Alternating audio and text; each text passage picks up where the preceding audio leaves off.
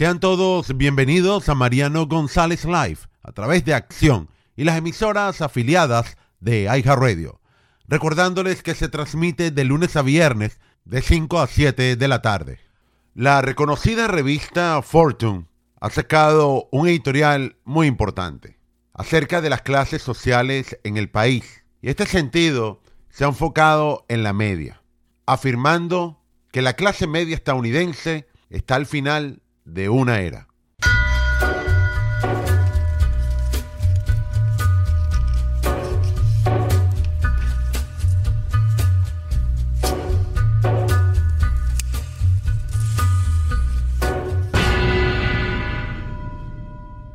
La clase media del país, tan solo mirando un par de años atrás, e incluso durante la época del confinamiento, logró ahorrar grandes cantidades de dinero. En aquel momento el gobierno estadounidense afirmaba que el ahorro podría llegar a 3 trillones de dólares. Y según datos presentados por Bloomberg, han revelado que aquella riqueza que duró prácticamente hasta el año 2020 llegó a ser hasta de 390 mil dólares. Y hoy en día está por debajo de 120 mil. Para muchos fue considerada como una época dorada, pero no estoy haciendo referencia durante el confinamiento, durante la pandemia.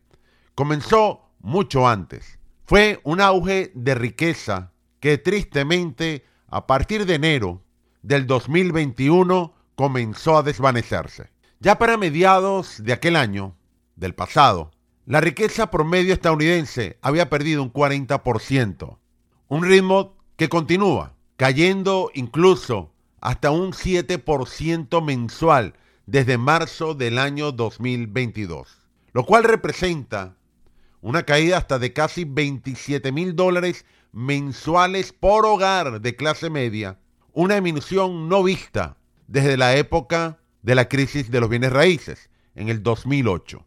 Tristemente, a esto hay que sumarle una gran incertidumbre económica.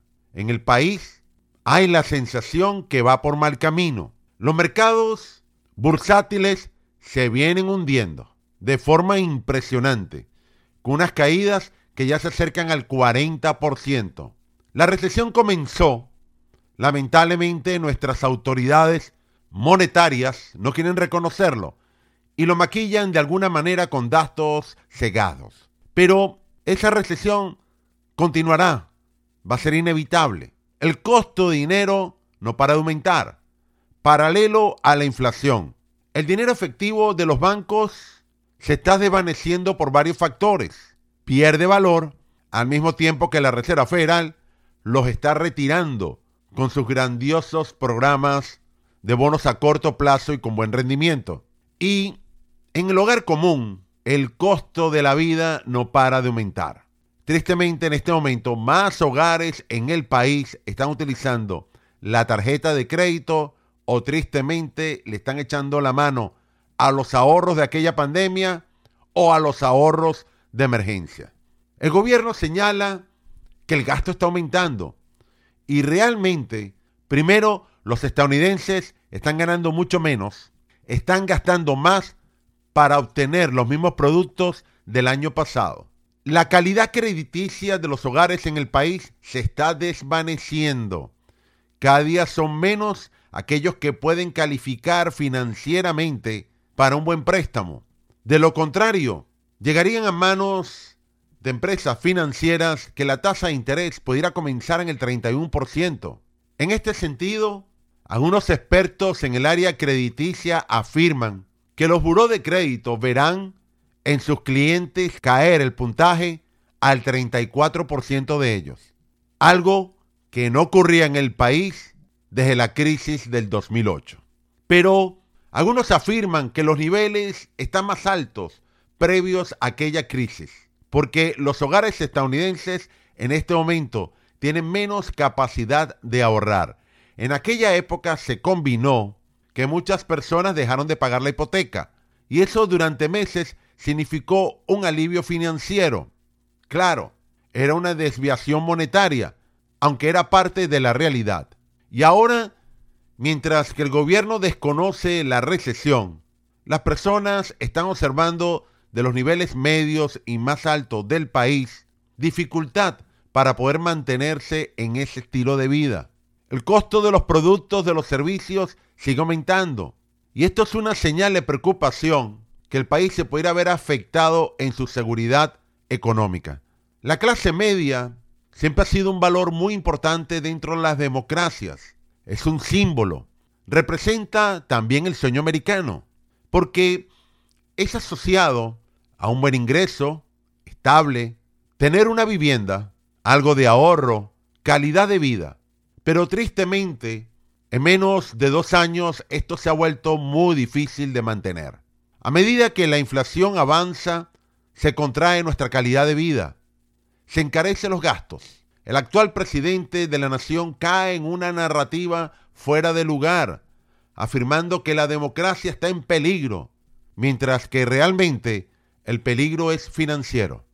A tal punto que expresidentes de su propia organización política le han tenido que llamar la atención, incluso en algunos casos señalando que pare de demonizar al adversario político porque eso crearía más violencia.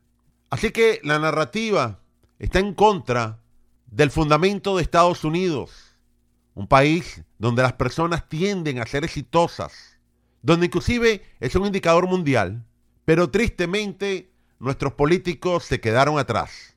Y todo ese pensamiento, esas acciones, esas agendas que ya en otras naciones fracasaron, estamos padeciendo los mismos síntomas, las mismas consecuencias. Se empieza a reducir el ingreso real de los ciudadanos. Aumenta la desigualdad de las clases sociales, porque unos se van volviendo más pobres, mientras que otros aprovechan esa desgracia, pero siendo un pequeño grupo. Así que no se puede hablar de un sueño americano con una diferencia tan desproporcional en la falta de oportunidades. Y lamentablemente, estas circunstancias la vivió el país en comienzos de los años 80 o finales de los 70, cuando bien cómo se desvanecía la nación frente a sus propios ojos. Numerosas personas vieron que ya no pertenecían a la clase media, unas altas tasas de interés que hacían imposible pagar las hipotecas, la gasolina se convirtió en un factor de mucho estrés y a la final, aquella clase media robusta de los estadounidenses que se mantuvo desde los años 50 hasta mediados de los 70 se desvaneció en un 50%. Ahora los salarios. Algunos han aumentado, pero muy lejos de poder igualar esa inflación. Y muy lejos de poder igualar los índices de precios. Y esto también ocurre en todas las clases sociales, incluyendo la media.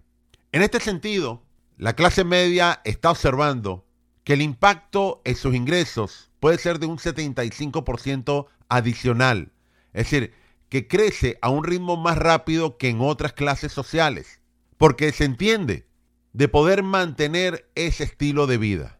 Estos datos de Fortune han mostrado que durante décadas la riqueza de la clase media en Estados Unidos ha sido alta. Todavía aún lo es. Pero se está viendo que la ansiedad, el estrés empieza a afectar a más hogares en el país a medida que la economía toma un rumbo incierto.